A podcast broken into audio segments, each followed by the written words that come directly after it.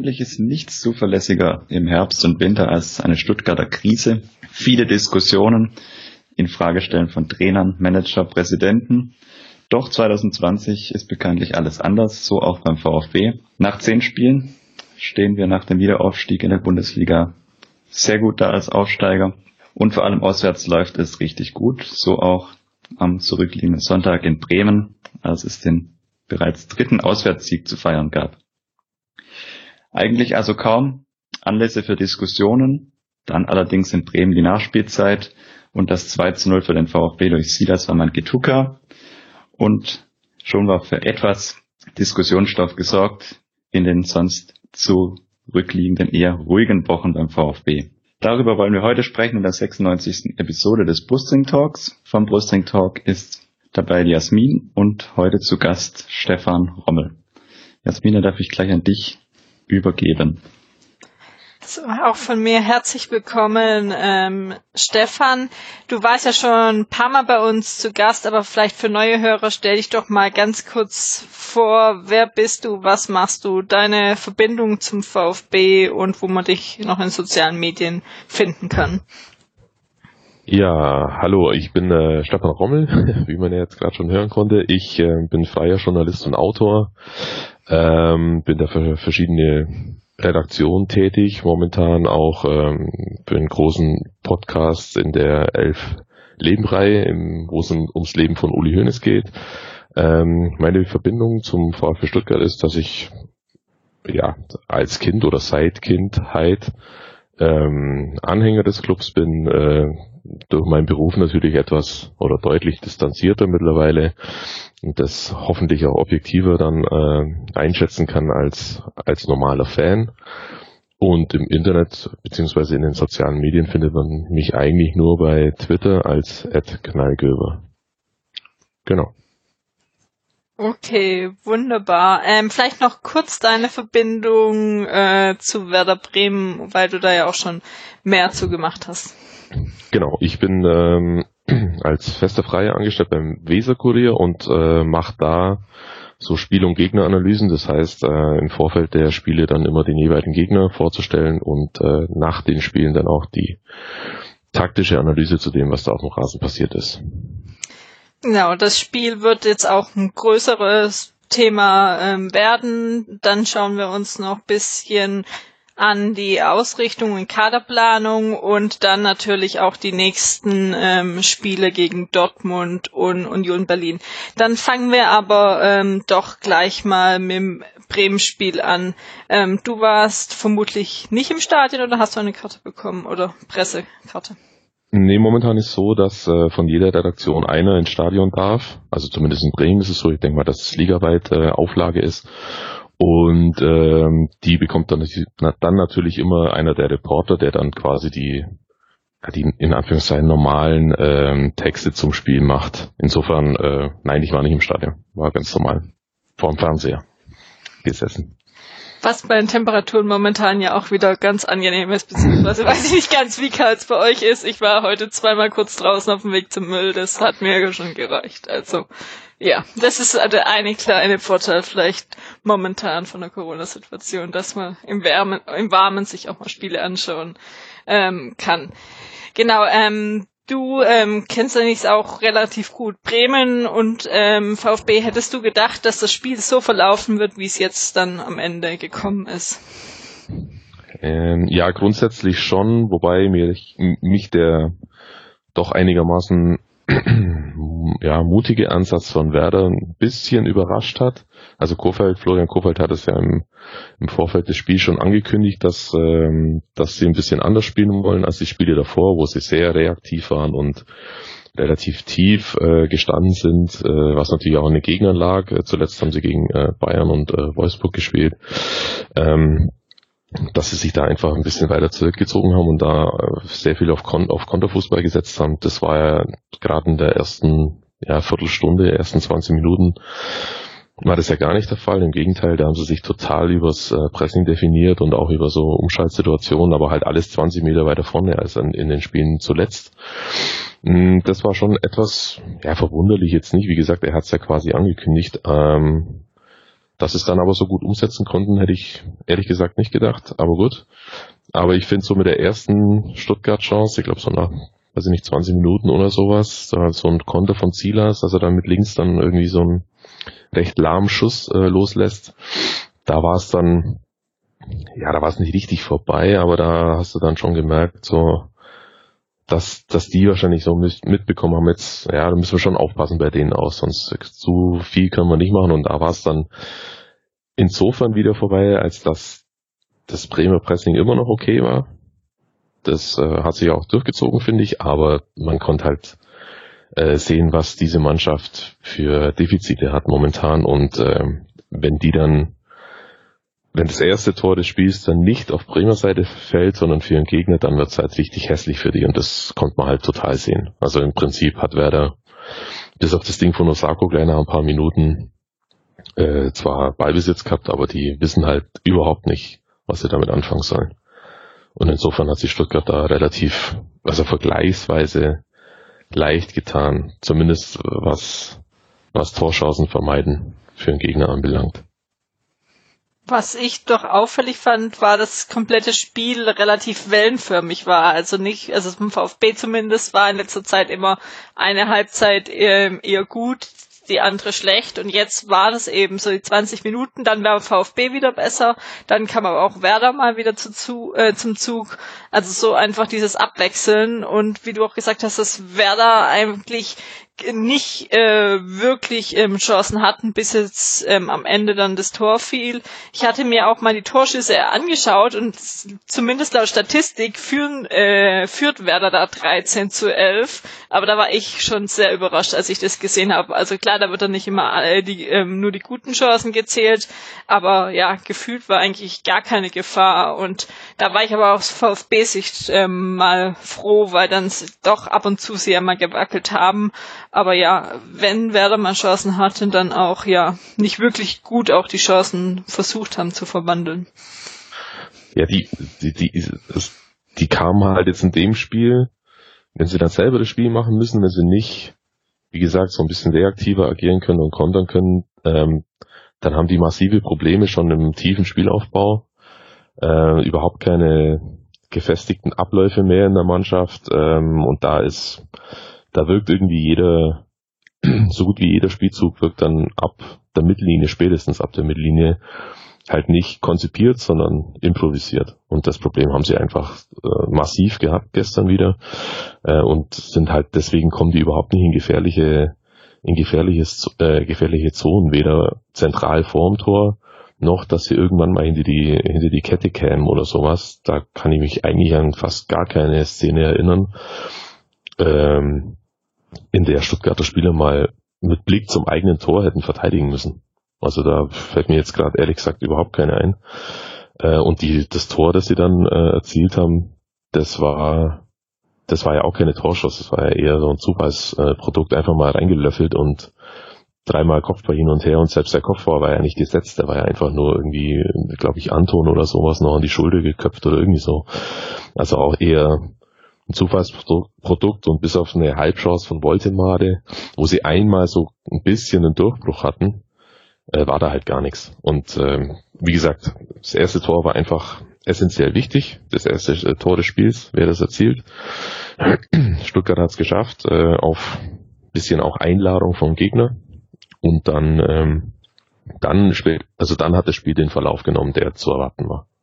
Wobei ich das auch sagen muss, ich fand jetzt Stuttgart gestern äh, nicht so besonders gut. Es war ein mittelmäßiges Spiel in allen in allen Spielphasen oder in allen äh, Bereichen, die man so sich da anschauen könnte. Da war jetzt nichts äh, Überragendes bei, bis auf ein, zwei Einzelspieler vielleicht. Aber naja, hat halt gereicht gegen so einen Gegner. Gerade Wie siehst dann, du den? Äh, mach du jetzt. Wie siehst du den, den Spielfelder oder die, die Chance für Werder an, wenn Osako diese Riesenchance, die er da durchaus hat, gleich nach fünf Minuten, wenn er die nutzt? VfB ja, in dieser Saison auch oftmals nach Rückständen dann zurückgekommen. Ja, das aber stimmt, aber da, da darf man Werder, also bei allen Defiziten, die sie haben im eigenen Ballbesitz, da darf man sie nicht unterschätzen. Ähm, die haben sich schon, jetzt, die haben jetzt, hört sich jetzt ein bisschen komisch an, nachdem die jetzt fünf Dinger kassiert haben in Wolfsburg, aber das war echt ein Freakspiel in jeglicher Hinsicht.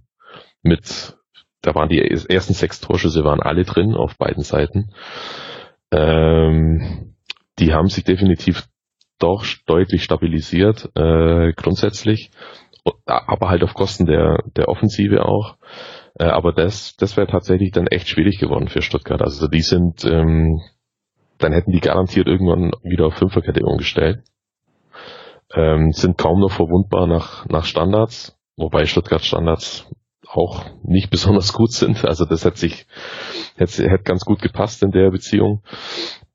Ähm, das hätte ich, glaube ich, schon als ein schwieriges Unterfangen äh, gesehen für einen VfB, zumal wenn die dann kontern können, auch wenn dann Rashica jetzt nicht dabei war, als quasi wichtigster Konterspieler, aber das wäre trotzdem schwierig geworden dann für Stuttgart, denke ich.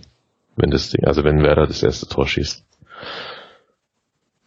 Dann vielleicht eine andere, durchaus spielentscheidend. Schon auch bisschen Glück. Also ich glaube, weil es eben relativ eng beieinander war und auch erste Halbzeit ähm, hat er vielleicht noch Glück gehabt und dann ja war es ja auch ziemlich klar dann, dass er sehr bald ähm, runtergenommen wird, was dann auch eben in der Halbzeit ähm, war und Stenzel ähm, kam und ähm, genau, um dann beim Thema, sag ich mal, Schiedsrichterentscheidung zu, äh, noch zu bleiben, ähm, dann der Elfmeter ähm, für den VfB mal wieder ein Elfmeter und auch da ähm, würde ich sagen, dass es, dass es jetzt nicht so klar für in dem Spiel war, dass der VfB vielleicht unbedingt so viele Chancen hatte und dann eben so den Elfmeter bekommen haben.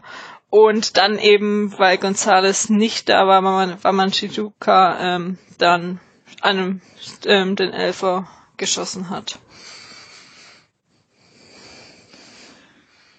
Absolut richtig. Und was man bei der, bei den Szenen von Mafropanus, was da bei mir so ein bisschen der Gedankengang aufkam, ich weiß nicht, wie ihr das gesehen habt, ist ja immer wieder in der Diskussion auch in der Vergangenheit, Kopfverletzung, hatte ja den Treffer von, von Osako mit dem hohen Bein abbekommen, Anton ja auch wenige Minuten zuvor den Ball relativ aus kurzer Distanz an die Schläfe bekommen ich weiß nicht, hat mich das Gefühl völlig getäuscht oder wirkte Mafropanus da zumindest kurze Zeit nicht so ganz anwesend auf dem Platz. Stefan, ich weiß nicht, ja, das, das auch aufgefallen ist. Ja, das ist mir auch gefallen. Ähm, ich habe da tatsächlich auch kurz drüber nachgedacht, allerdings jetzt nicht, weil er dann zwei Faust begangen hat, sondern grundsätzlich direkt nach dem, nach diesem ja, Schlag, den er da bekommen hat, ist es halt einfach immer schwierig, weil du, es gibt ja nur einen, der es, der es, also wenn er nicht wirklich schwerer verletzt ist, hundertprozentig beurteilen kann, das ist der Spieler.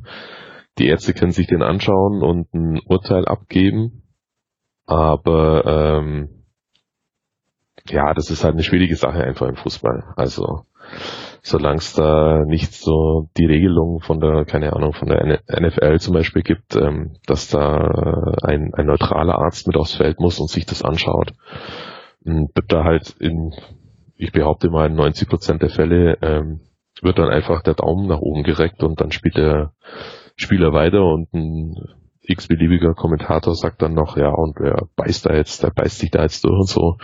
Das ist natürlich schwierig, aber das ist eine Sache, die, die muss anders geregelt werden auf Dauer, weil das kann so nicht, äh, das kann so nicht im Sinne des Erfinders sein, dass dann da Leute rumlaufen, die, und das hat jetzt nichts damit zu tun, dass der da vielleicht nachher einen Fehler macht oder sowas, sondern weiß dann am Schluss geht's halt auf die Gesundheit des Spielers und das, das ist es dann nicht wert.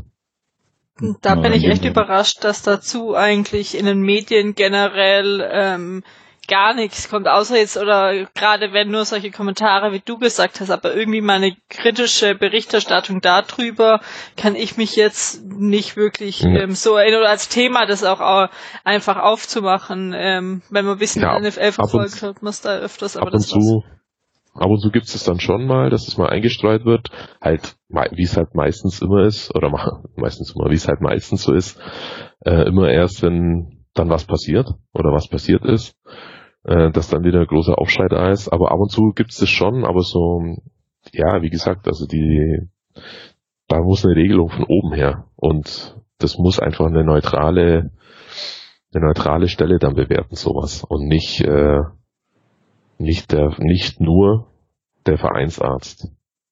Also finde ich zumindest, das ist schwierig so.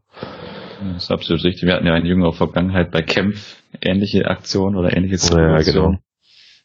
genau. Dass er dann auch wieder quasi aufs Feld zurückgeschickt wurde, wo es noch deutlicher sichtbar war, dass er eigentlich nicht mehr weitergehen kann.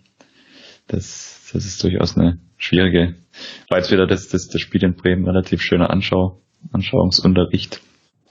Auch vielleicht so das Zeichen, dass es nicht immer der, der Schlag, äh, das Kopfballduell sein muss, sondern auch die Situation bei Anton oder Sargent hat den Ball ja auch von Kempf. Ja, genau. Also wenn du nicht drauf gefasst bist und bekommst du so einen Schuss aus relativ kurzer Distanz einfach mal in den, in den nicht stabilen, also wenn der Nacken nicht stabilisiert ist, ähm, dann, also dann schüttelt es einen schon richtig durch.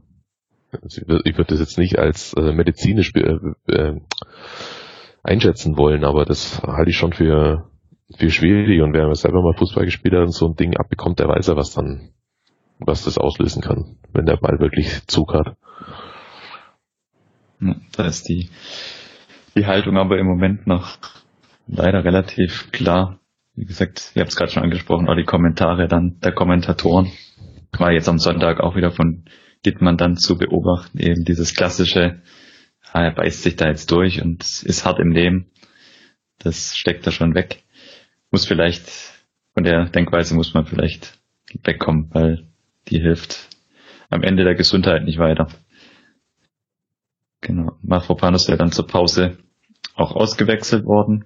Stenzel kam für ihn rein.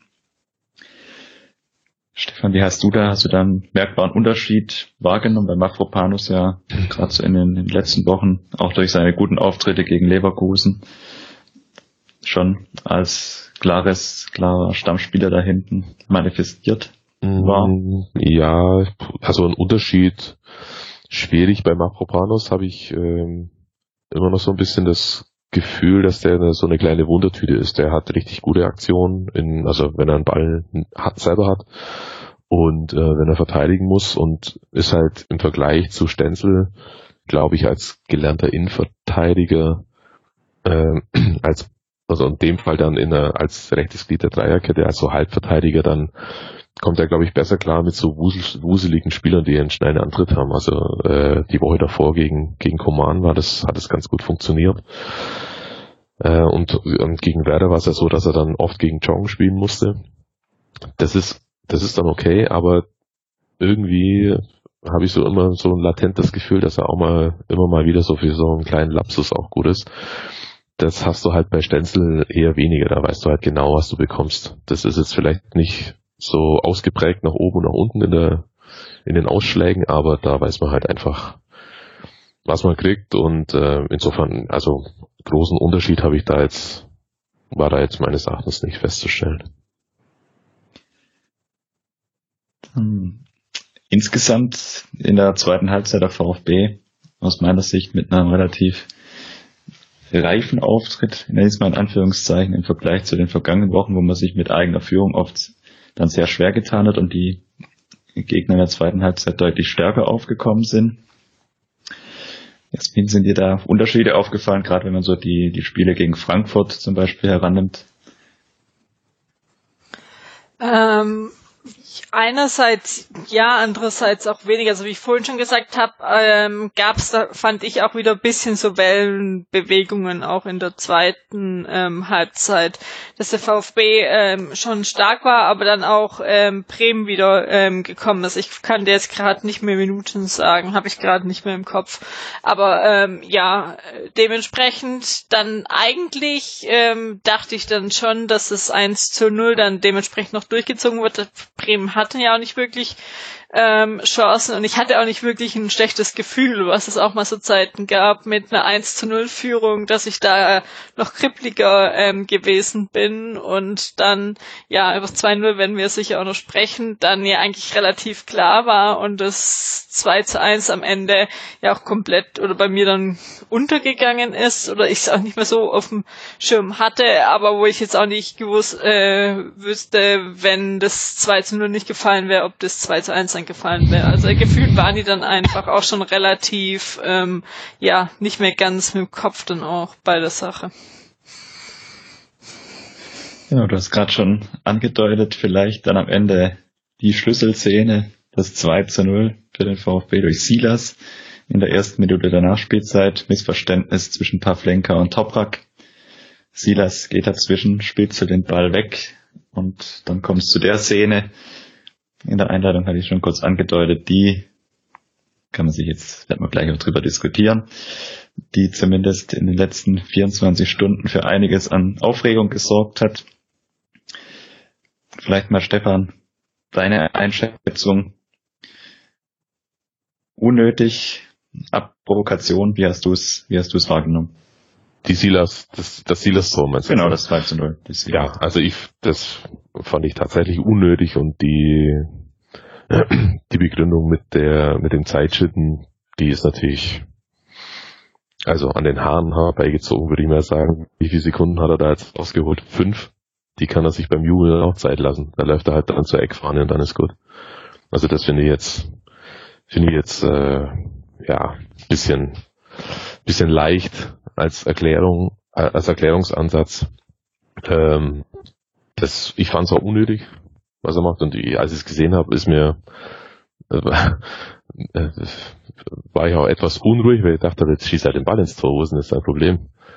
Ähm, dass die Bremer Spieler natürlich, die beiden, die da involviert waren, dass die natürlich auch stehen bleiben erstmal und gar nichts machen. War, also war irgendwie alles ab ziemlich äh, groteskes, äh, groteske Szene so insgesamt. Aber dann, ja, jetzt da hinzulaufen und dann quasi zu warten, bis da einer kommt, das muss jetzt nicht sein, aber und ja, vielleicht war es auch unsportlich, kann man gerne so sehen. Ähm, regeltechnisch hat er ja nichts falsch gemacht, der kann ja machen, was er will. Der hätte den Ball ja genauso gut zur Eckfahne schießen können. Äh, beschwert sich ja dann auch keiner. Und da muss man jetzt auch nicht einen riesen Fass aufmachen. Also so, so Szenen an sich gibt's in jedem Spiel 20 oder 30, nur halt nicht, dass ein Spieler äh, einen halben Meter vorm Tor steht und dann wartet, bis irgendeiner äh, kommt und den dann ins leere Tor schießt, sondern keine Ahnung. Wenn die Nachspielzeit oder läuft und eine Mannschaft führt und der Torhüter von der führenden Mannschaft bekommt einen Ball irgendwie, der rollt auf den zu, dann stoppt er den, dann wartet er auch die ganze Zeit, bis den wieder ein Stürmer anläuft. Da vergehen dann auch fünf, sechs, zehn Sekunden und dann nimmt er den kurz bevor der da ist halt in die Hand. So eine Szene siehst du in jedem Spiel zehnmal. Da regt sich auch keiner auf. Also insofern äh, war jetzt ganz lustig mal für einen Tag, bisschen durch die sozialen Medien rumgeistern lassen. Er hat sich entschuldigt. Thema null. Also finde ich jetzt, muss man jetzt nur länger drüber reden.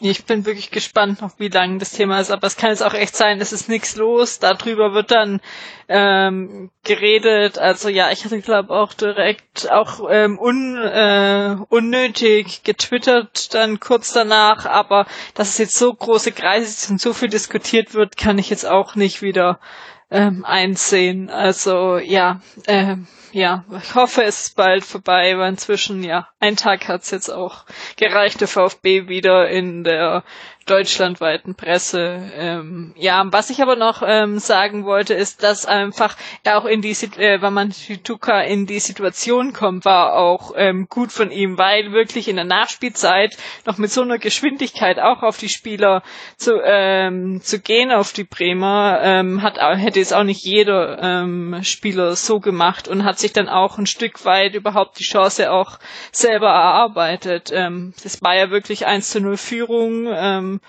äh, und an der Zeitpunkt hätte man ja nicht unbedingt noch ein Tor schießen müssen, man hätte ja auch das 1 zu 0 einfach verwalten können. Absolut so ist es. Also er hat sich quasi die richtig gute Aktion vorher, weil, also die hat er sich nicht nur ein bisschen erarbeitet, die Chance, das, das war ja gar nichts, das war ja noch nicht mal im Ansatz irgendwas. Äh, die hat er aus Nichts geboren und ähm, das also das geht halt jetzt total unter. Das ist also so ein so ein Sprint dann noch von der von der blinden Seite sozusagen, also dass der Gegenspieler, zumindest der, der am Ball ist, in dem Fall Toplak, ihn halt überhaupt nicht sehen kann. Und der war ja wirklich weit weg, der war ja nicht 10 Meter weg, sondern 15 oder sowas, oder vielleicht sogar 20. Da nochmal so hinzugehen und äh, dann drauf zu, zu zocken, zu spekulieren, dass da vielleicht was Unsauberes bei den anderen beiden äh, rauskommt, das war schon ziemlich stark, muss man sagen, aber wie gesagt, geht halt komplett unter.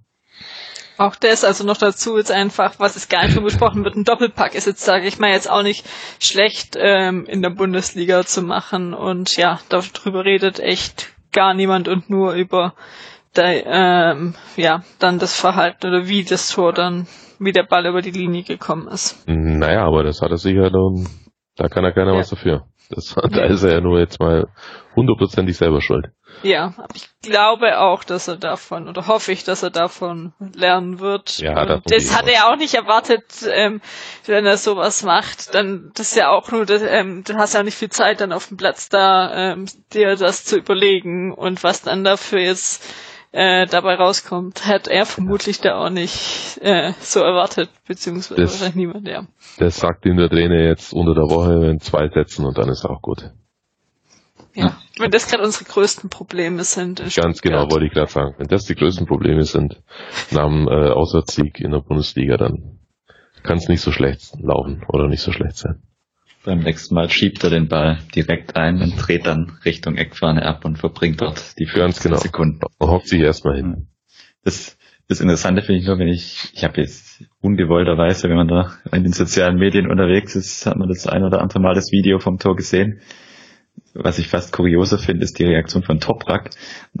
Silas spitzelt den Ball ja quasi weg und Toprak dreht mehr oder weniger ein, zwei Sekunden später ab und läuft schon wieder nach vorne man hat bei solchen Szenen ja auch ab und zu schon mal erlebt, dass der Stürmer dann wegrutscht oder was weiß ich. Fand ich auch irgendwie kurios. Aber das nur noch so als Randbemerkung. Die, es gab erst diese, die Auseinandersetzung dann quasi Pavlenka, Toprak und dann stapft da wieder wie so ein bockiges Kind so ein bisschen Richtung Anstoßkreis wieder. Im, im Rückblick etwas skurril irgendwie, wenn man sich das ja. Video anschaut. Ja, absolut. Die, die Gesamtsituation da auf dem Platz. Das war auch, wo man sich's angeschaut hat, weil man hat eigentlich die ganze Zeit ja noch gewartet, dass irgendein Bremer kommt, aber war einfach nichts. Also vielleicht kommt es deswegen auch einfach noch viel länger die ganze Situation vor, weil einfach nichts passiert, kein Bremer kommt. Äh, ja, ich habe irgendwie dann schon gedacht während dem Spiel, dass es irgendwie aus was für immer Gründen noch abgepfiffen wird oder so. Oder ja, aber war dann doch ein Tor. War ein Tor, genau. genau. Aber mit diesem 0 zu 2 war das Spiel dann ja auch noch nicht vorbei. Bremen kam dann nochmal zum Anschlusstreffer durch Selke, der sich da vorher dann die Auseinandersetzung auch noch geliefert hatte mit Silas im eigenen Strafraum. Wie habt ihr die, die Sekunden nach dem 1-2 erlebt? Es wurde ja dann doch noch großzügig die Nachspielzeit auch verlängert. Bremen dann nochmal so ein bisschen mit mit dem letzten, letzten Kraftakt nach vorne. Bald sogar nochmal in den Strafraum bekommen. Stefan, hast du dazu irgendeiner Sekunde ja. mal dran gedacht, ja. dass vielleicht jetzt noch das Unmögliche wartet uns noch zum 2-2 kommt? Ja, also möglich ist grundsätzlich erstmal alles, zumal die hatten ja äh, dann drei drei große Spieler vorne drin. Den Eras, der das erste Mal überhaupt gespielt hat, jetzt für Werder eigentlich defensiver Mittelfeldspieler. Der kam ein paar Minuten vor Schluss als Mittelstürmer, weil er halt auch, keine Ahnung, 1,95 groß ist oder sowas. Dann Selke dazu und Voldemar, die sind ja alle riesengroß. Das kann natürlich schon sein, dass dann noch so ein blödes Ding runterfällt, mal so ein, weil was anders als ein weiter Ball, was, was anderes als einen weiten Ball hätten sie ja eh nicht, oder haben sie ja eh nicht mehr äh, zustande bekommen oder dass einer, dass einem der Ball noch an die Hand fällt oder weiß der Geier was, äh, gibt's ja schon, gab's ja schon die wildesten Sachen. Das wäre natürlich tatsächlich einigermaßen fatal gewesen, weil ich finde, wie Jasmin auch, ähm, dass Stuttgart das verhältnismäßig erwachsen runtergespielt hat in der zweiten Halbzeit. Klar muss man die Qualität des Gegners sehen, der in seinem Aufgabengebiet äh, einigermaßen limitiert war in der zweiten Halbzeit, aber wenn ich mich dann an die Halbzeiten gegen Frankfurt oder halt vor allen Dingen Hoffenheim erinnere, wo schon nach den ersten zwei Minuten in der zweiten Halbzeit klar war, dass das Spiel jetzt gleich dreht oder dass das, dass das Spiel jetzt völlig anders läuft als in der ersten Halbzeit. Äh, das hat Stuttgart halt gegen Werder also am, am Anfang gar nicht und dann allenfalls zwischenzeitlich mal zugelassen. Also das fand ich schon stark. Also da kommt man auch sehen, die, da haben sie sich gut darauf vorbereitet in der Halbzeit.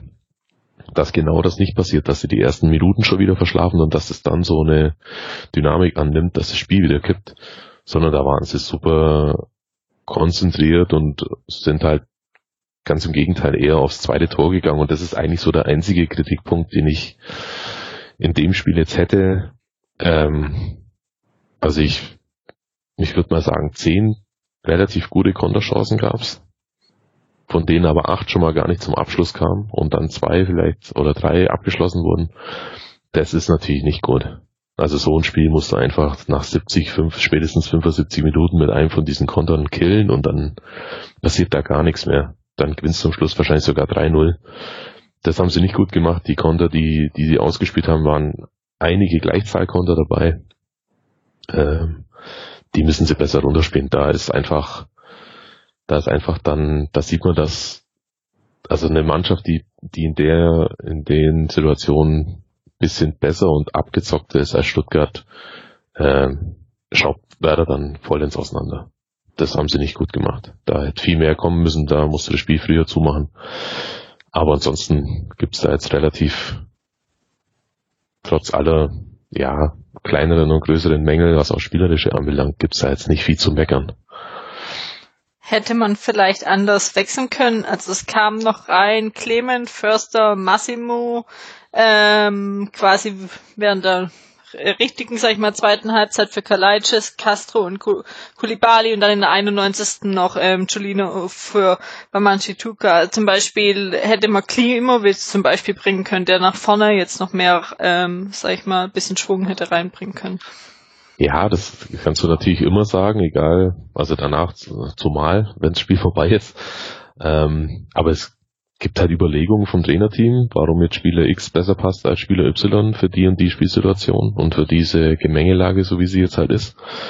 Und dann haben sie sich jetzt zum Beispiel für, für Förster und Clement entschieden, jetzt zwei Spieler, die jetzt nicht besonders schnell sind zum Beispiel, aber gerade Clement halt sehr ballsicher ist, dass sie da dann, wenn sie selber einen Ball haben, also wäre jetzt meine Vermutung, dass sie da einfach dann auch mal ein bisschen Tempo rausnehmen und dieses, was Werder halt, das einzige, was Werder da hätte retten können gestern, war halt, wäre halt richtige Hektik gewesen. Dass das Spiel hier halt hin und her geht, ohne Mittelfeld und dass es, dass viele, dass dann auch mal harte Faust gibt und so, dass wir so richtig, äh, ja, Hektik und, und so hitzige Atmosphäre drin ist. Das haben sie halt dann dadurch gar nicht zugelassen. Klar kannst du sagen, äh, wechsel halt einen schnellen Spieler ein, oder meinetwegen Klimowitz, der, der auch mal ein 1-1 irgendwie im Konter mal sauber auflösen kann oder mit einem, mit einem schnellen Kontakt dann zwei Gegenspieler ausspielt. Das kannst du schon, kann man so sehen, aber die andere Variante hat auch, äh, glaube ich, ihre Vorteile. Insofern war das, kann man über Wechsel kann man immer streiten, aber das war jetzt, war jetzt nicht, äh, nicht kriegsentscheidend, dass da irgendwas jetzt falsch gelaufen wäre. Die Priorität lag auch in erster Linie mal darauf, halt auch die Stabilität zu bewahren. Deswegen sage ich mal eher die verhalteneren Wechsel mit, mit Clement Förster, wie du sagst. Clement gerade ballsicherer Spieler bei Förster. Waren ein paar gute Ansätze auch bei Kontern dabei, aber da merkst du dann halt in letzter Instanz, dass ihm die Endgeschwindigkeit manchmal so ein bisschen fehlt, um ja, das eine ein, um total eins gegen eins Duelle dann halt für sich zu entscheiden dann setzt du halt den entscheidenden Konter später, wo du ja auch die Gelegenheiten hattest. Ich denke auch an die Szene noch mit Silas, der lange Ball auf dem linken Flügel, wo Toprak sich verschätzt, wo er auch durch ist, dann etwas unorthodox abschließt. Also die Chancen waren ja trotzdem auch da. Auch Förster hatte ja Abschluss. Aber letztendlich nicht mit der Konsequenz, wie du sie vielleicht ausspielen kannst, die Konter. Sonst steht es früher 2-0. Ja, genau. Also die, es gab ein paar Chancen, die waren jetzt alle nicht hundertprozentig hochkarätig. Aber wie gesagt, was ein bisschen ärgerlich war, war tatsächlich, dass sie viele dieser, dieser Ansatzchancen im Konter, dass sie da gar nicht mehr, noch nicht mal zum Abschluss gekommen sind, weil sie dann irgendwie schlampig, äh, irgendwie einen schlampigen Pass spielen oder der eine dann zum Dribbeln anfängt, wo noch ein anderer besser postiert frei steht und so weiter, so kleine, so Entscheidungsfindungsfehler einfach, die einer richtig guten Mannschaft nicht passieren. Also vielleicht einmal passieren, aber im zweiten Mal gibt's dann mindestens den Torabschluss und beim dritten Mal scheppert's dann halt. Aber dass du zwischen acht und zwölf von diesen Dingern so liegen lässt, das ähm, ja, zeigt halt schon noch, dass da in einigen Bereichen dann auch noch ein deutlich was fehlt. Dafür bist du ja auch noch immer ein Aufsteiger und nicht äh, irgendwie etablierte äh, Mannschaft und dafür steht mir eigentlich insgesamt ähm, ganz gut da. Ja, eine Sache wollte ich vielleicht noch sagen, zum, weil ich vorhin schon gesagt habe, also jetzt kein besonders gutes Spiel, bis auf bis auf ein, zwei Einzelspieler. Ähm, wirklich überrascht war ich von von äh, Borna Sosa, der meines Erachtens, also ich müsste lang drüber nachdenken, wann der schon mal so ein gutes Spiel gemacht hat für den VfB. Mm, der war, der war wirklich unkaputtbar, der war hinten aufmerksam, was ja immer mal wieder so eine Sache ist bei ihm. Und nach vorne hat er brutal angeschoben. Also wirklich äh, richtig Dampf gemacht äh, nach vorne und äh, auch sich was zugetraut, dann nicht abgebrochen und dann Ball wieder quer oder zurückgespielt, sondern halt drauf auf den Gegenspieler. Da auch mal dran vorbei dann, äh, was nicht ganz so gut war, waren die Flanken, obwohl er eigentlich grundsätzlich echt ein begnadeter Flanker ist. Ähm, aber so, das, also ein Gesamtpaket des Spiels fand ich ziemlich überzeugend von ihm, muss ich echt sagen auch was bei ihm ist, einfach über die letzten Spiele. Also es war jetzt nicht das erste äh, richtig gute Spiel, sondern jetzt mehrere auch ähm, hintereinander, wo man auch mal sieht, wenn er jetzt ähm, länger gesund ist, Vertrauen vom Trainer bekommt da, ähm, und jetzt auch noch sich entwickeln kann, ist er immer auch noch ähm, sehr jung, dass er schon gute Leistungen kommen, die vielleicht viele auch gar nicht mehr so erwartet ähm, hätten. Was natürlich vor allem in Bremen gestern extrem auffällig war dass er eigentlich immer anspielbar war auf seiner Seite. Also ist ja auch ein wichtiger Part äh, beim VfB, die ja, ja. Viel, viel auch ja. sonst durchs Zentrum äh, versuchen, das Spiel schnell aufzubauen. Aber es war schon extrem auffällig, dass, also gefühlsmäßig, sage ich jetzt mal, wenn, wenn wir über kurz, über Kurzpassspiel aufgebaut haben, dann ging es sehr, sehr oft über Sosa, weil er halt auch immer anspielbar war, immer wie du gesagt hast, angeschoben hast, hat über links viel Druck gemacht, hat die Flanken, klar, da ist noch Potenzial da, da sind dann einige dann auch verrissen gewesen. Aber natürlich muss man da auch beachten, dass dann nach knapp einer Stunde Kalajdzic vom Platz gegangen ist und dann fehlt hier natürlich vorne eigentlich auch der Zielspieler für, für die Flanken. Aber bin da absolut bei dir. Richtig, richtig guter Auftritt von ihm. Wenn ich mich da gleich vielleicht anschließen wer, wer mir gerade in den letzten Wochen auch extrem auffällt, jetzt auch in Bremen wieder positiv rausgestochen ist, ist Orel Mangala. Für mich auch sehr reife Leistung da auf der Acht wieder im Mittelfeld. Was mich bei ihm immer besonders beeindruckt, ist seine Ballführung in so ganz engen Situationen. Die hat er wirklich fast schon perfektioniert teilweise. Das ist so ein weiterer Spieler, der für mich in den letzten Wochen einfach auch diese Mittelfeldachse da ein Stück weit ausmacht, in Kombination mit Endo, der, der die Zweikämpfe sucht und oftmals gewinnt. Und Mangala, der so ein bisschen diese andere Komponente mit reinbringt, die Umschaltbewegung einleitet. Das, das funktioniert im Moment richtig gut. Wobei ich bei ihm der Meinung bin, dass, also das überrascht mich jetzt überhaupt nicht. Im Gegenteil, da kommt noch mehr bei dem. Da bin ich mir relativ sicher. Der ist, der ist einfach ein guter Fußballspieler, ähm, der Sachen mitbringt, die ganz, ganz viele andere Spieler nicht haben. Also so ein Spieler wie den, ähm, Werder hat ja ein massives Problem im zentralen, im zentralen Mittelfeld. Ähm, so ein Spieler wie den, nach dem würden die sich, der, für den würden die töten, wenn die so einen Spieler haben könnten. Äh, das ist ein totaler, in de, also in diesem Bereich ein totaler Unterschiedsspieler und wie du sagst, der hat halt, der ist in gerade in so engen Situationen, wenn er sich rausdrehen muss und so, da ist der echt Bombe.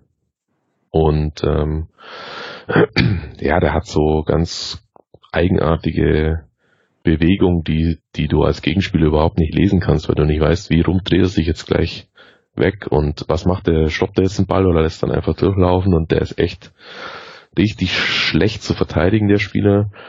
Was mir immer noch fehlt und das schleppt er leider jetzt eigentlich schon, ja, anderthalb Jahre, seit er wieder zurück ist.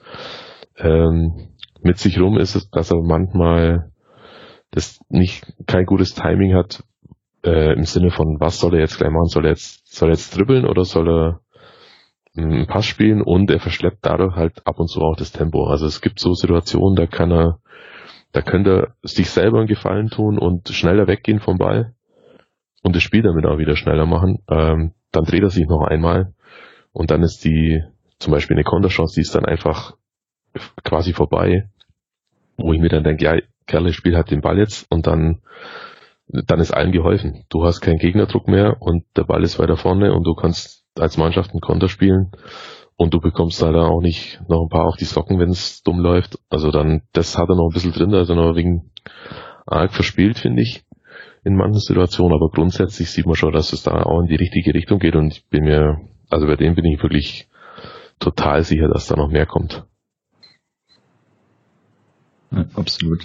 Aber ich glaube, da, da eint ihn auch so ein bisschen mit, mit vielen anderen in der Mannschaft, wo man sich natürlich auch bewusst dafür entschieden hat, auf viele junge Spieler zu setzen, wo du halt oft die Situation halt hast, dass ja, mit ein bisschen mehr Erfahrung würden sie die Entscheidung anders treffen. Vielleicht der ja, Kontakt früher den Ball spielen. Genau. Silas hat er ja auch wahnsinnigen Sprung gerade beim Abschluss gemacht. Kulibali ist ein ähnlicher Fall, der auch jede Woche Schritt nach, einen Schritt nach vorne macht. Und da reiht sich Mangala so ein bisschen ein. Das, das ist halt einfach ein Lernprozess. Und ich glaube, wenn der abgeschlossen, wenn der abgeschlossen ist oder in der Vollendung ist, dann wird er wahrscheinlich leider nicht mehr beim VfB spielen. Ja, das, das ist immer das, das Problem an der Sache. Ja, das ist anzunehmen, ähm, aber ja, das Problem haben ja andere Vereine mit anderen Spielern auch.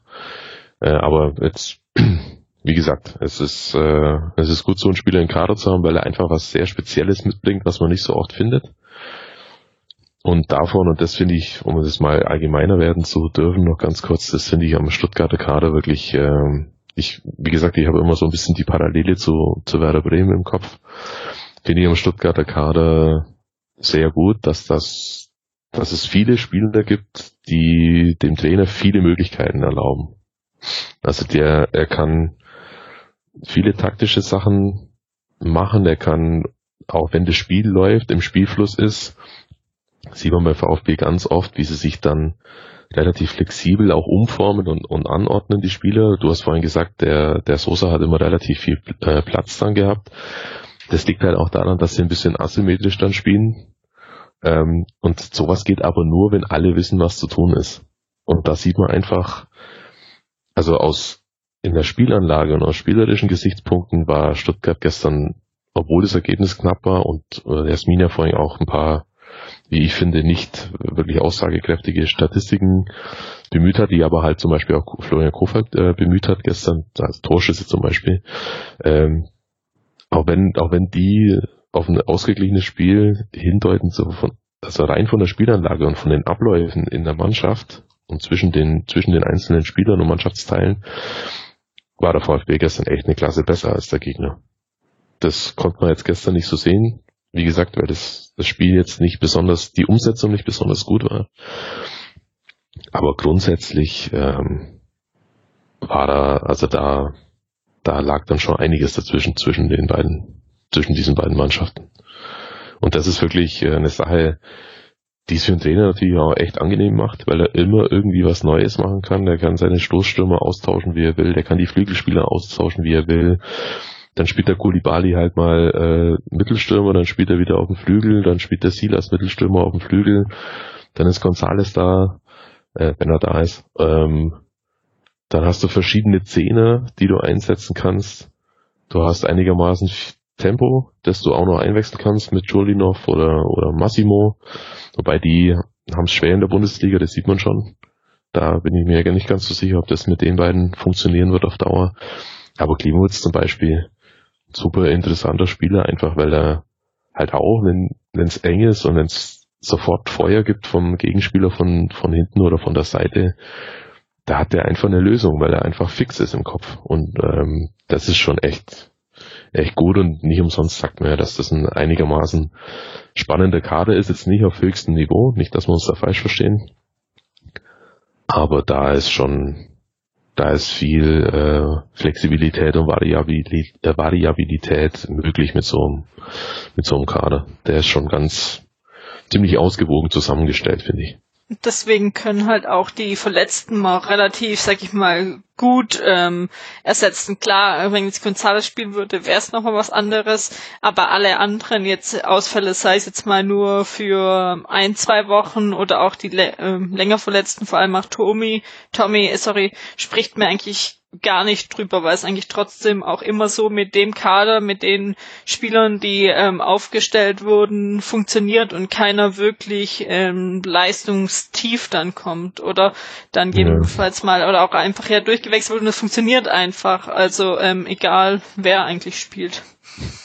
Ja, das ist unheimlich. Ja, die hohe Variabilität und macht ja auch den, den Kader so ein bisschen unausrechenbar für die gegnerischen Trainer. Du hast so dieses Grundgerüst, sag ich mal, Kobel, Endo, Mangala, Kempf, Anton, die jetzt relativ viele Spiele gemacht haben, Castro im Mittelfeld.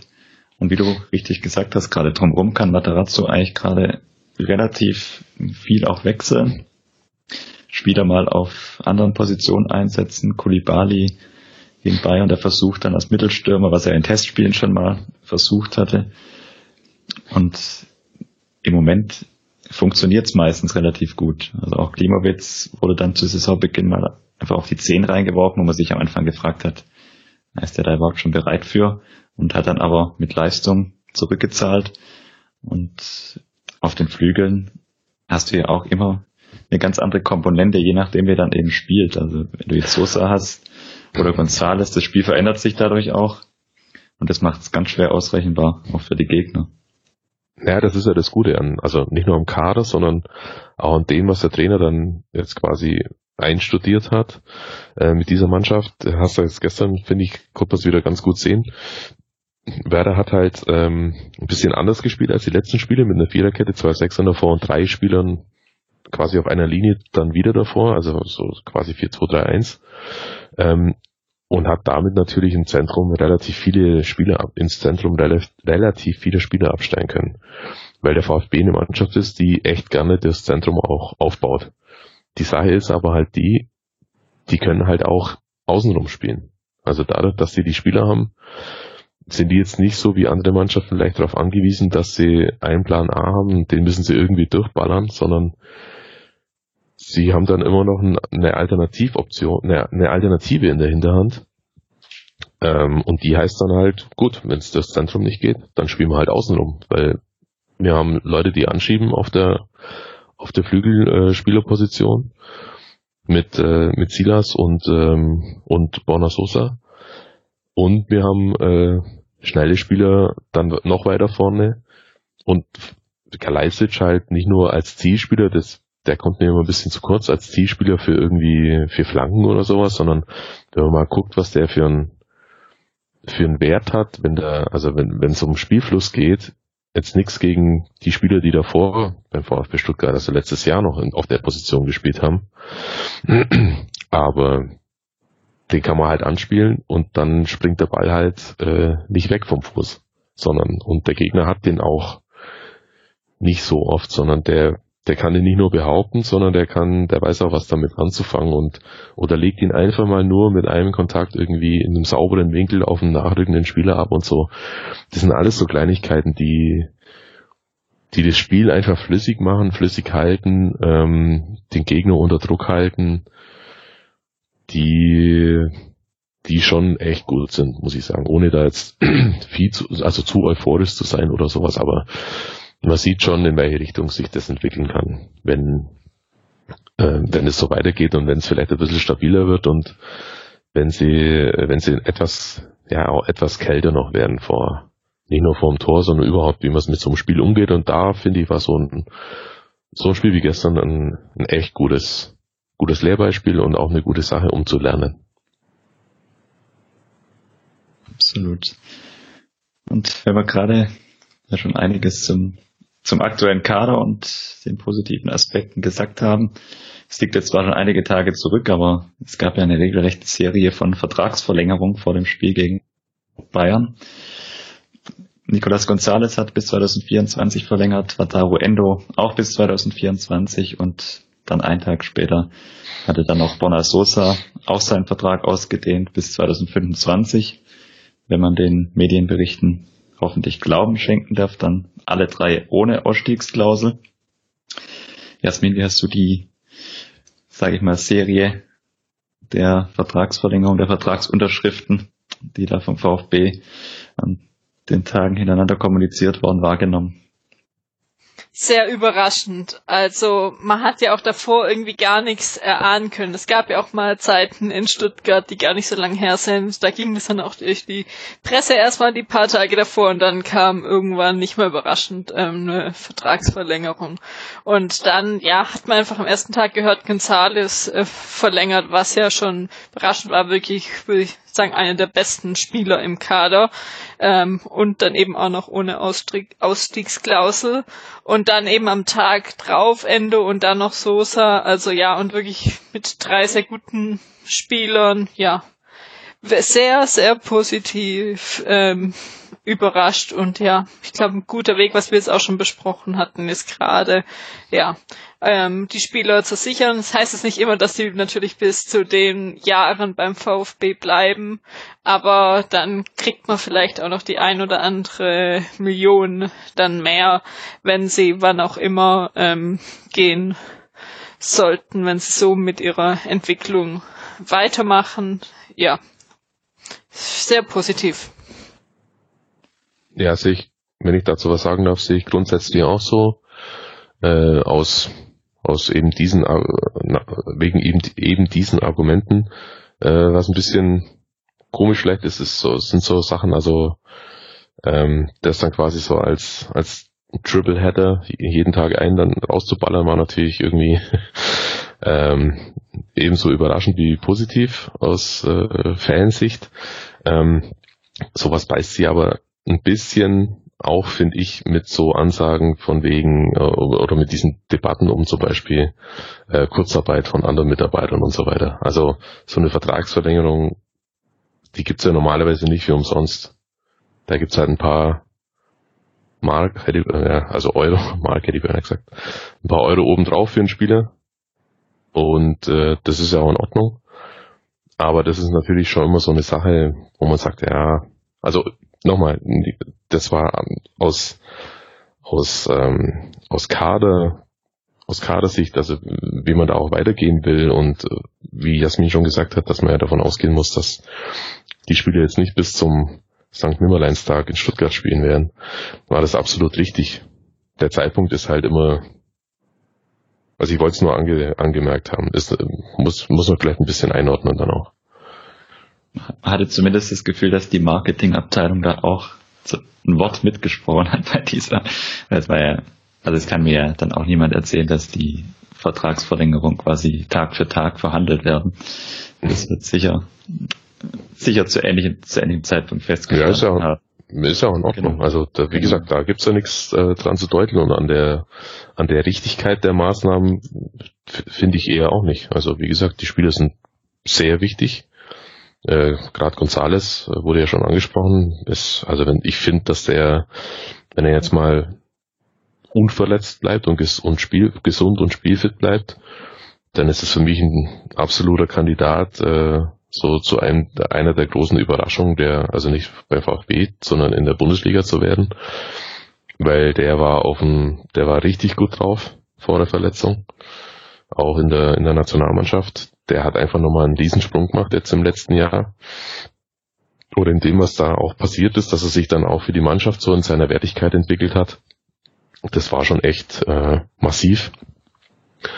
Und der ist, ähm, das ist ein, ein, ein deutlich überdurchschnittlicher Bundesligaspieler jetzt schon und ich glaube, da kommt auch noch einiges.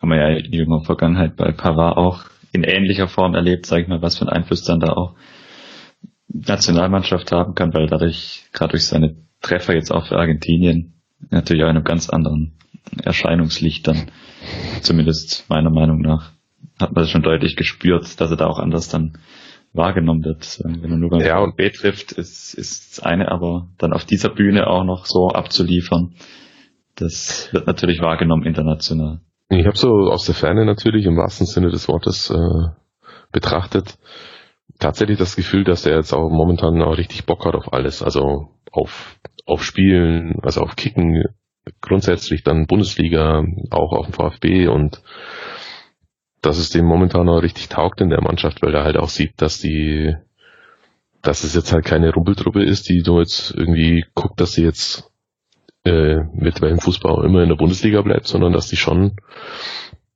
äh, auch nach vorne spielen wollen und auch nach vorne spielen äh, und das ihm natürlich als als Spielertyp auch sehr gelegen kommt sowas. Ja, ich glaube, um da ein bisschen den Bogen zu gerade zu spannen, ich glaube auch sehr angenehm im Moment sowohl von Spielerseite als auch von verantwortlichen Seite, weil ich glaube, den Jungs macht es einfach auch richtig, richtig Spaß in der Mannschaft zu spielen. Also auch die Jungen, wo dann nachkommen. In der Truppe hätte ich jetzt auch Bock mit, mitzukicken, wenn ich die Chance hätte. Weil man merkt der Mannschaft einfach an, dass es Spaß macht und das spiegelt sich dann, glaube da auch so ein bisschen wieder, dass die Spieler dann eher bereit sind, auch sich länger an den Verein zu binden wenn es dann am Ende natürlich auch nur bedeutet, dass eine höhere Ablöse irgendwann generiert wird und dadurch wahrscheinlich auch das jetzt höhere Gehalt dann irgendwann refinanziert wird.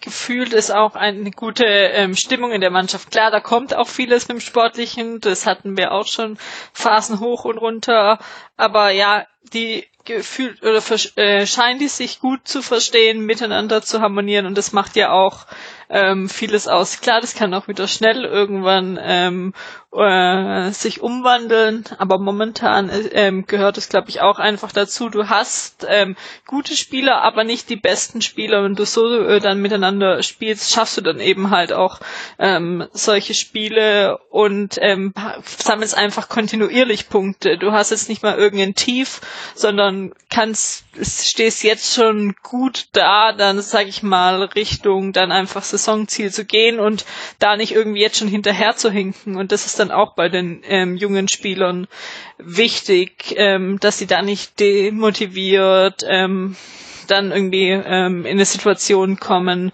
ähm, und einfach ähm, dann dementsprechend dann auch eine schlechte Stimmung relativ ähm, schnell aufkommen kann.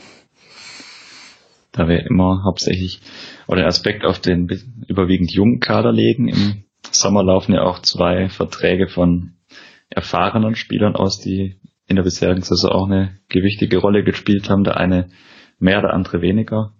Ich Sprache, spreche von Castro und Didavi. Stefan, wie siehst du das? Würdest du mit den beiden nochmal verlängern oder sagst du, muss man dann vielleicht einen Schritt machen und auch da dann sich verabschieden? Ja, also zunächst mal ist ja die Frage, inwieweit dann der Verein auch in der Hand hat, sowas zu entscheiden. Keine Ahnung, unter Umständen gibt es ja irgendwelche Klauseln, die halt bei bestimmten, bei einer bestimmten Anzahl absolvierter äh, Partien dann greifen, dann hat sich das ja eh erledigt. Äh, grundsätzlich finde ich aber, dass Castro auch sich, also entwickelt ist ja schwierig bei so beim Spieler mit so viel Bundesligaspielen und Erfahrung. Aber dass er sich verändert hat, ist er jetzt kein Lautsprecher oder sowas oder jemand, der da irgendwie äh, groß auf Gesten setzt oder sowas. Aber ähm, er ist schon ganz gut reingewachsen jetzt in diese Anführerrolle, finde ich. Ähm, und füllt den, den Part als, als Captain auch ganz, ganz gut aus und leitet die Spieler auch an. Bei die Davi weiß ich nicht so genau. Da hast halt immer auch diese, ja, so ein bisschen die Verletzungsanfälligkeit und mh, hm, wie ich finde auch ähm, so ein bisschen das fehlende Tempo.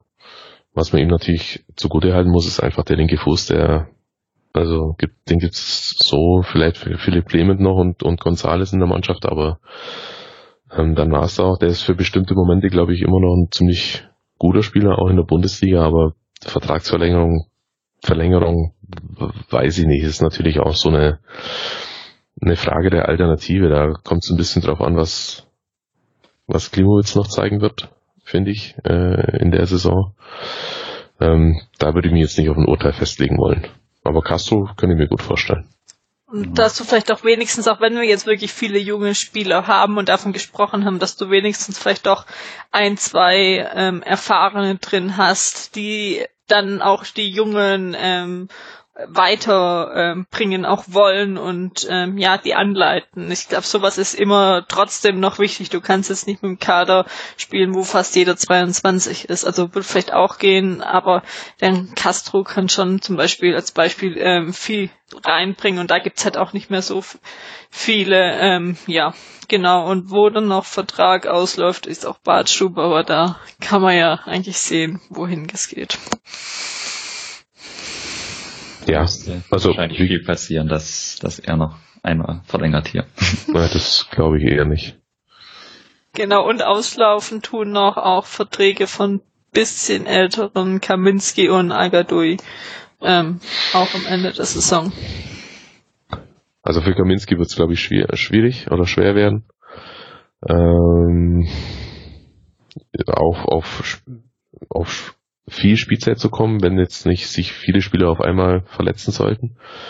Weil die Abwehr so, wie sie momentan auch in der Dreierkonstellation dann äh, oder vielleicht sogar mit Stenzel Vierer Konstellation zusammen ist, ähm, erscheint mir eigentlich absolut, also mehr als Bundesliga tauglich. Der, der Kauf von Waldemar Anton macht sich total bezahlt, finde ich. Ähm, insofern, wie gesagt, wird es für Kaminski, glaube ich, eher schwieriger. Al-Gadoui weiß ich nicht, muss man schauen. Er hat halt so profilmäßig das, was Kalajdzic ähm, hat.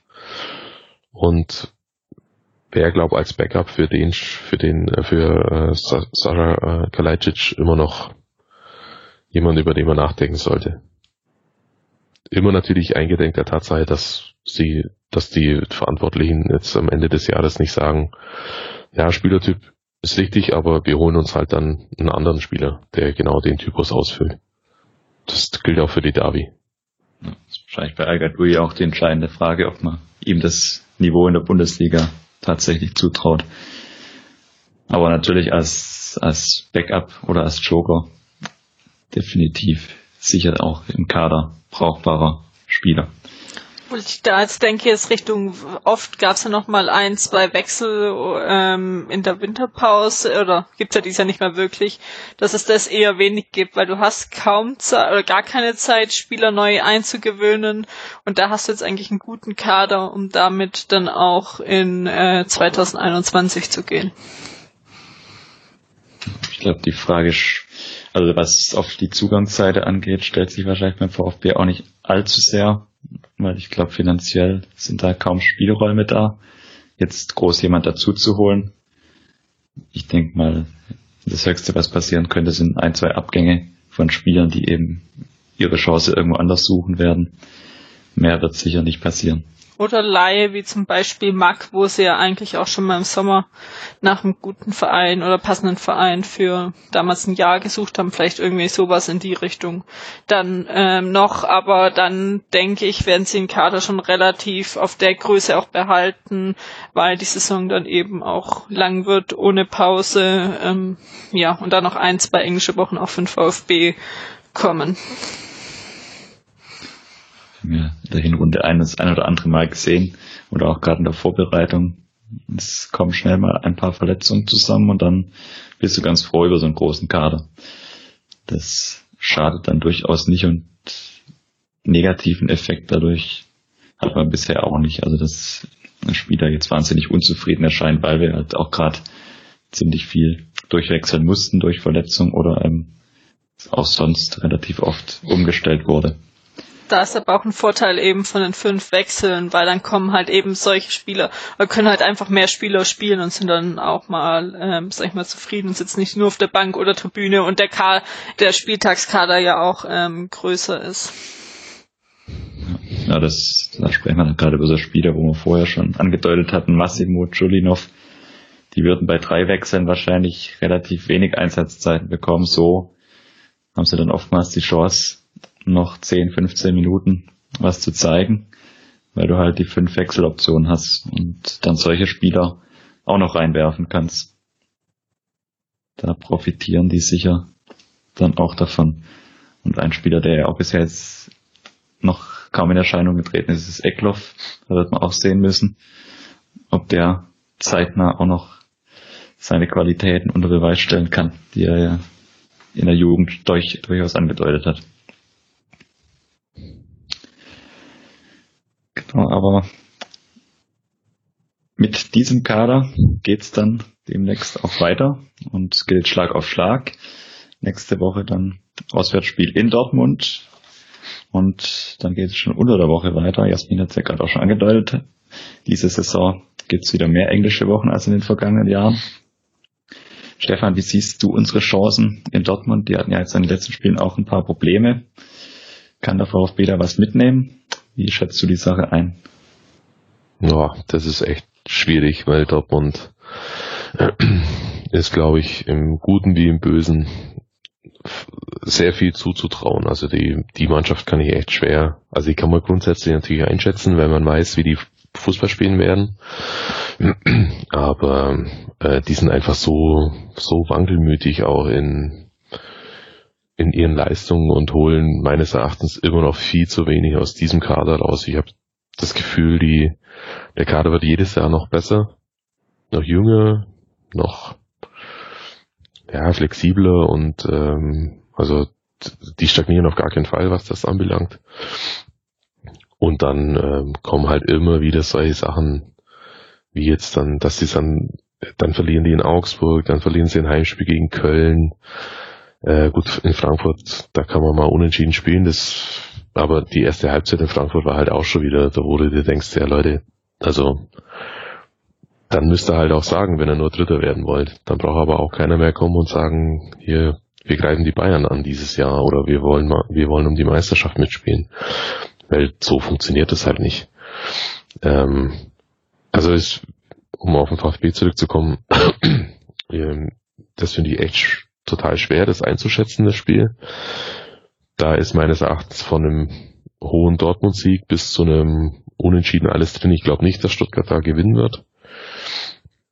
Aber da jetzt hinfahren und sich, äh, sich da in die Hosen zu machen oder so, das muss jetzt ja auch nicht sein. Ganz im Gegenteil. Also da ist immer so ein blödes Wort, finde ich, aber in dem Fall passt glaube ich, ganz gut. So wie gegen Bayern neulich. Das ist gerade für so eine Mannschaft wie Stuttgart, die so jung ist und unerfahren und Aufsteiger und jetzt eigentlich ganz passabel dasteht, punktemäßig, ist es schon so ein bisschen ein Bonusspiel.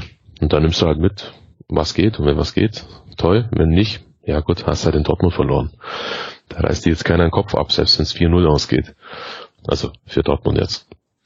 Und ähm, insofern, ja, also mit, mit, der Ein mit dem Einschätzen von dem Spiel tue ich mich schwer. Ich finde das Unionsspiel danach, ist ja dann Heimspiel, das ja, das ist irgendwie für die für den in, im Gesamtkontext ein bisschen wichtiger, habe ich so das Gefühl.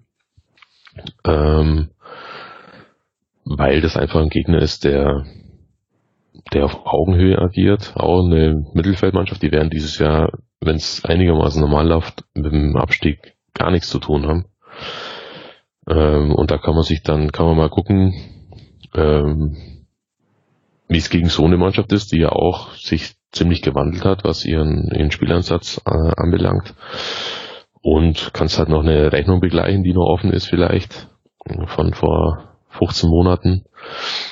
Ähm, die spielt natürlich jetzt bei beiden Spielen und das ist auch eine Sache, die jetzt in den letzten Wochen häufiger schon der Fall war. Das muss man jetzt auch mal sagen, bei aller, bei allem Optimismus und auch äh, Euphorie um, um VfB.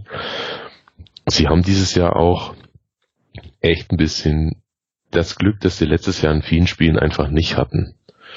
Also da nicht nur in den Spielen selber, sondern jetzt auch schon im Vorfeld. Jetzt in Hoff gegen, also beim Spiel gegen Hoffenheim da haben bei denen, keine Ahnung, zehn Leute gefehlt oder sowas. Jetzt gegen Bremen fehlen beide Angreifer. Äh, Haaland wird ausfallen. Der wichtigste Spieler von Dortmund. Äh, Max Kruse fällt aus. Also immer so quasi, wenn es kurz bevor sie gegen Stuttgart dann spielen oder wenn das Spiel dann ansteht gegen den VfB, dann fehlen beim Gegner wirklich ein paar sehr, sehr zentrale, wichtige Spieler und das macht es natürlich dann auch ein bisschen leichter. Also es soll jetzt keine das soll jetzt nicht irgendwie die Leistung schmälern oder sowas, aber das kommt, das sind halt so Kleinigkeiten, die kommen dann auch da immer so ein bisschen dazu und dann läuft es halt so, wie es momentan läuft.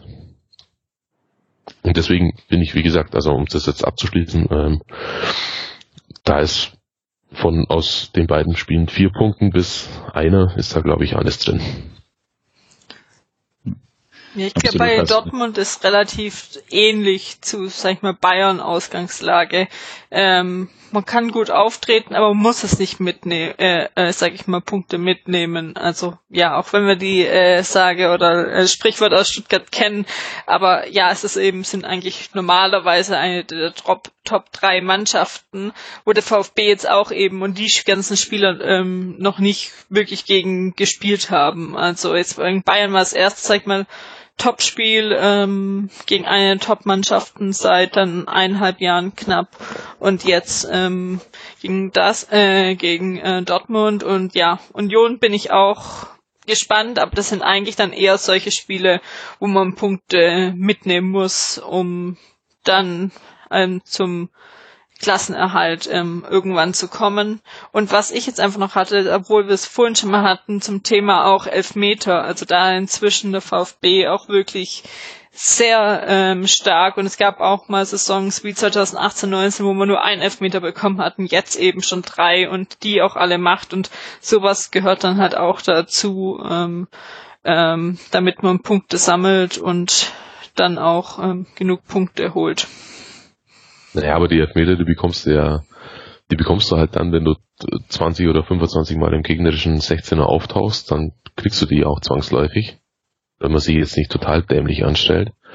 Äh, wenn man natürlich nur dreimal im Spiel im, im, beim Gegner vorm Tor auftaucht, dann bekommt man halt in einer Saison nur einen Elfmeter. Das liegt, ja. glaube ich, und dann auf der Hand. Also das liegt einfach schlicht und ergreifend an der Spielausrichtung äh, und an dem, was die Mannschaft vorhat. Und insofern, also das ist relativ schnell zu erklären und dann natürlich auch mit den mit der Handregel und so weiter, das ist auch klar, aber grundsätzlich ist es halt so, äh, und das, das, deswegen ist der momentane Spielansatz auch dem, den es vorher in Stuttgart äh, gab, meines Erachtens turmhoch überlegen, weil ich entscheiden kann, wie das Spiel läuft. Ich kann das entscheiden. Wenn ich nach vorne spiele, kann ich entscheiden, wie das Spiel laufen soll.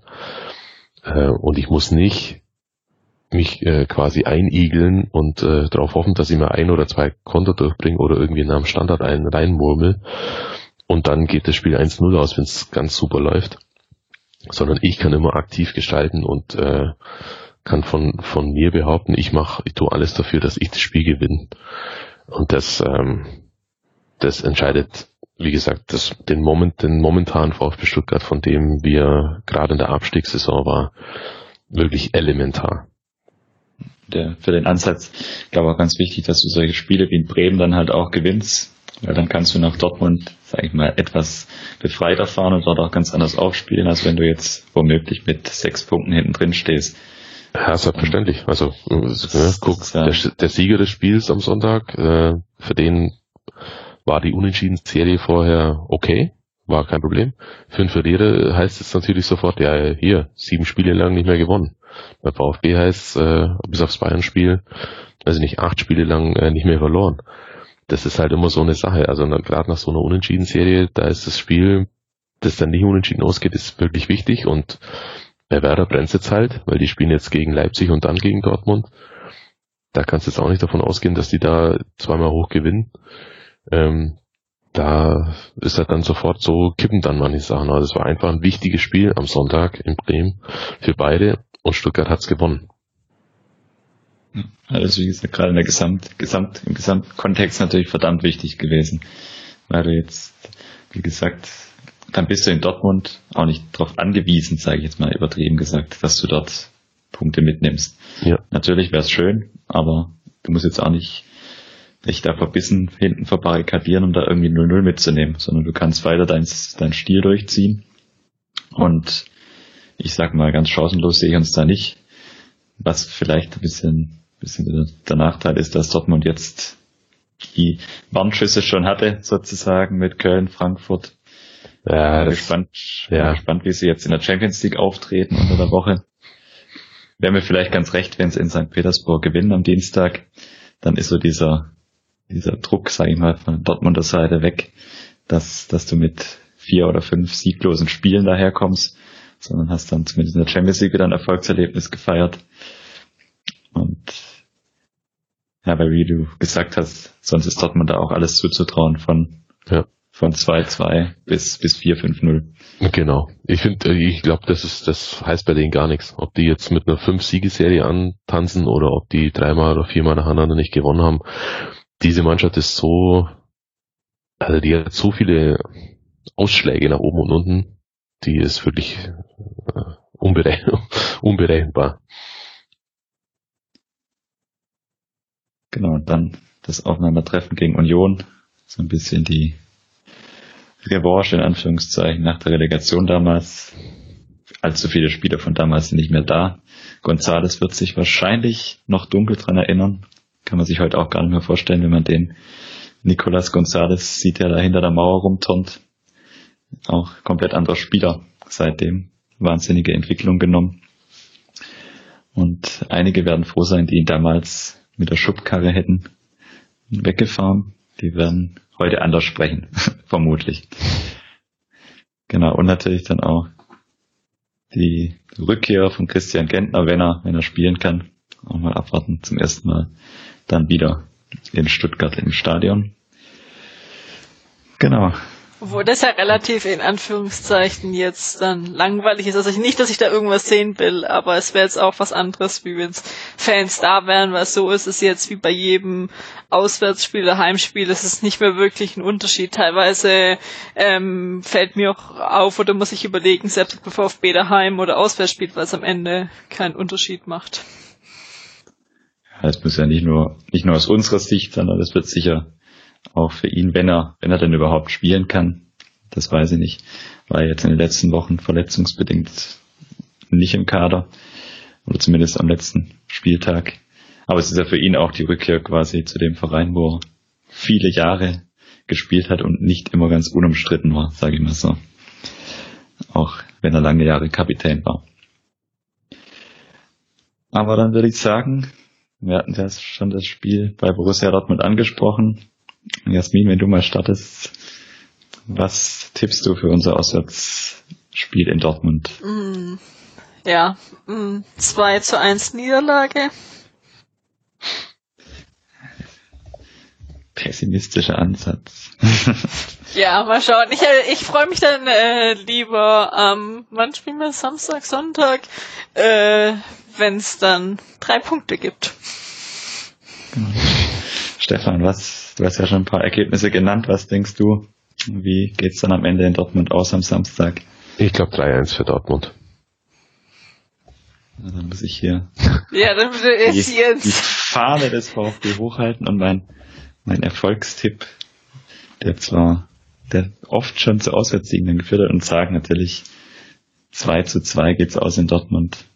Offensives Spiel von beiden Seiten und dann am Ende reicht's auch in Dortmund zum Punkt und wir bleiben auswärts geschlagen und können dann nach dem Spiel gegen Union zu unserem finalen Angstgegner sozusagen nach Wolfsburg fahren.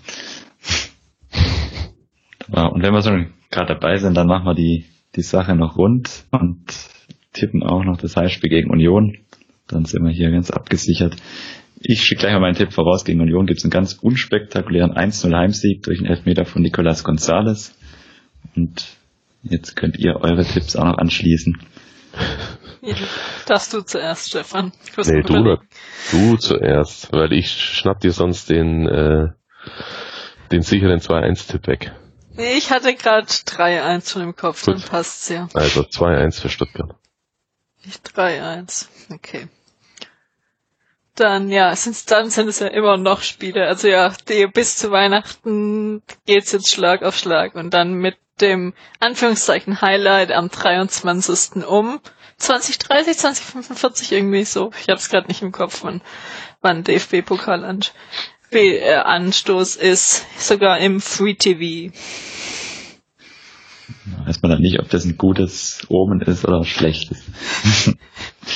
Aber der VfB mal wieder auf der großen Bühne dann. Ist ja auch vielleicht ein Verdienst dieser ersten zehn Spiele, dass sich dann die Entscheider da für das VfB-Spiel oder für das Freiburg-Spiel entschieden haben, je nachdem. Ja, wenn man da noch im Stadion sein könnte, aber ja, wird leider nichts. Das wird leider schwierig, außer das Spiel wird doch noch als Gottesdienst angemeldet. Dann besteht noch leise Hoffnung, aber ich glaube, den Ansatz verfolgt man beim VfB zu Recht nicht. Genau. Dann kommen wir zum Ende dieser Episode. Unseren Podcast findet ihr wie immer bei Spotify, bei Apple Podcast, bei Google Podcast, auf YouTube und natürlich auch bei meinsportpodcast.de und überall sonst, wo es Podcasts abzurufen gibt. Vielen Dank an euch fürs Zuhören, für eure Fragen, Themenwünsche. Im Web sind wir immer zu finden, natürlich bei Facebook, auf Twitter und Instagram. Dort könnt ihr gerne Feedback dalassen, unseren Podcast teilen, weiterempfehlen und wir freuen uns auch immer über Bewertungen bei Apple Podcasts oder wo das sonst möglich ist. Stefan, dir vielen herzlichen Dank, dass du heute dabei warst. Ich hoffe, es hat dir auch ein bisschen Spaß gemacht, das Spiel in Bremen nochmal Revue passieren zu lassen und einen Ausblick auf die kommenden Wochen zu werfen. Euch nochmal vielen Dank fürs Zuhören. Auch dir, Jasmin, vielen Dank, dass du dabei warst heute. Und dann macht's gut und schöne Woche und hoffentlich weiter erfolgreiche Zeiten mit dem VfB. Ja. Vielen Dank für die Einladung. Ja. Und auch von meiner Seite dann Tschüss.